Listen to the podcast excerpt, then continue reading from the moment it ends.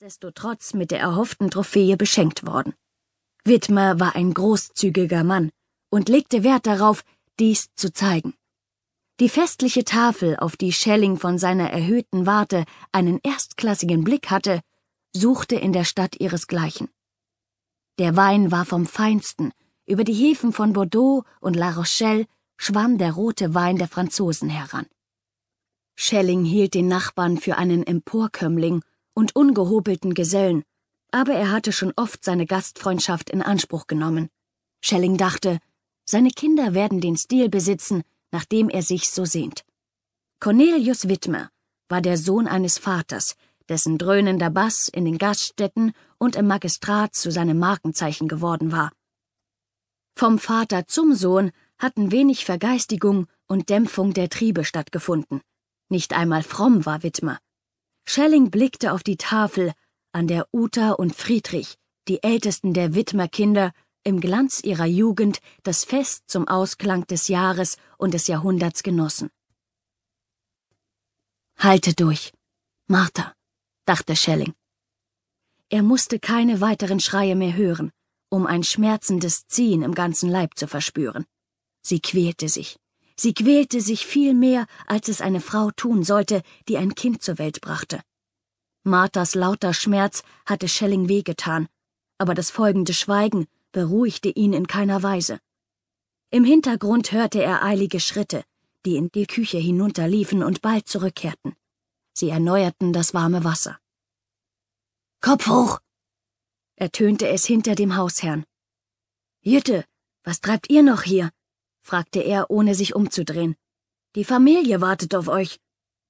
Schelling wusste, wie unhöflich es war, sich nicht dem anderen zuzuwenden, aber gegenüber war Uta aufgestanden, Musik begann zu spielen, mit stampfendem Rhythmus, wie man sie auf dem Jahrmarkt hörte.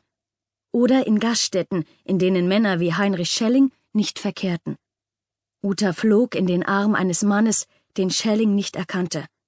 Jetzt tanzten sie da drüben, wild und losgelassen. Neben ihm tauchte Jütte auf, geräuschlos und zurückhaltend, wie es seine Art war. Ich war in der Küche, sagte Jütte. Redet schon. Die Magd sagt, es kann nicht mehr lange dauern.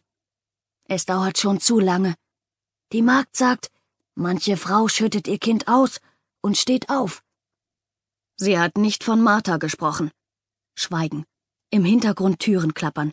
Plötzlich kam Bewegung in Schelling. Ich gehe hinauf. Tut das nicht, sagte Jütte. Da oben regieren die Weiber. Davon verstehen wir nichts. Ich muss mich kümmern. Es zerreißt mich sonst. Es sind sieben Frauen um die Herren. Sie hat die allerbeste Versorgung. Aber sie muss den schwierigsten Teil allein besorgen. Trine Deichmann ist da. Trine Deichmann ist die Bademome, Sie hat keine Schmerzen.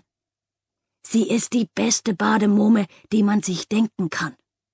Darüber musste Heinrich Schelling nicht belehrt werden.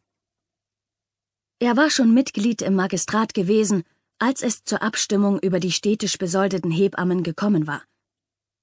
Trine Deichmann war die Dienstälteste von ihnen. Dabei war sie noch nicht alt, in den Dreißigern. Ihr guter Ruf eilte ihr voraus wie dem Knoblauch der Geruch. Trine hatte Lilly auf die Welt geholfen und auch Paul. Aber als Schelling ihr vor zwei Stunden auf der Treppe begegnet war, hatte ihm ihr Gesicht nicht gefallen. Sie hatte ihn getröstet, alles werde gut gehen. Er müsse Geduld haben und an seine Frau denken, das werde ihr helfen. Aber ihr Gesicht hatte die Worte nicht unterstützt. Zu ernst, um zuversichtlich zu wirken.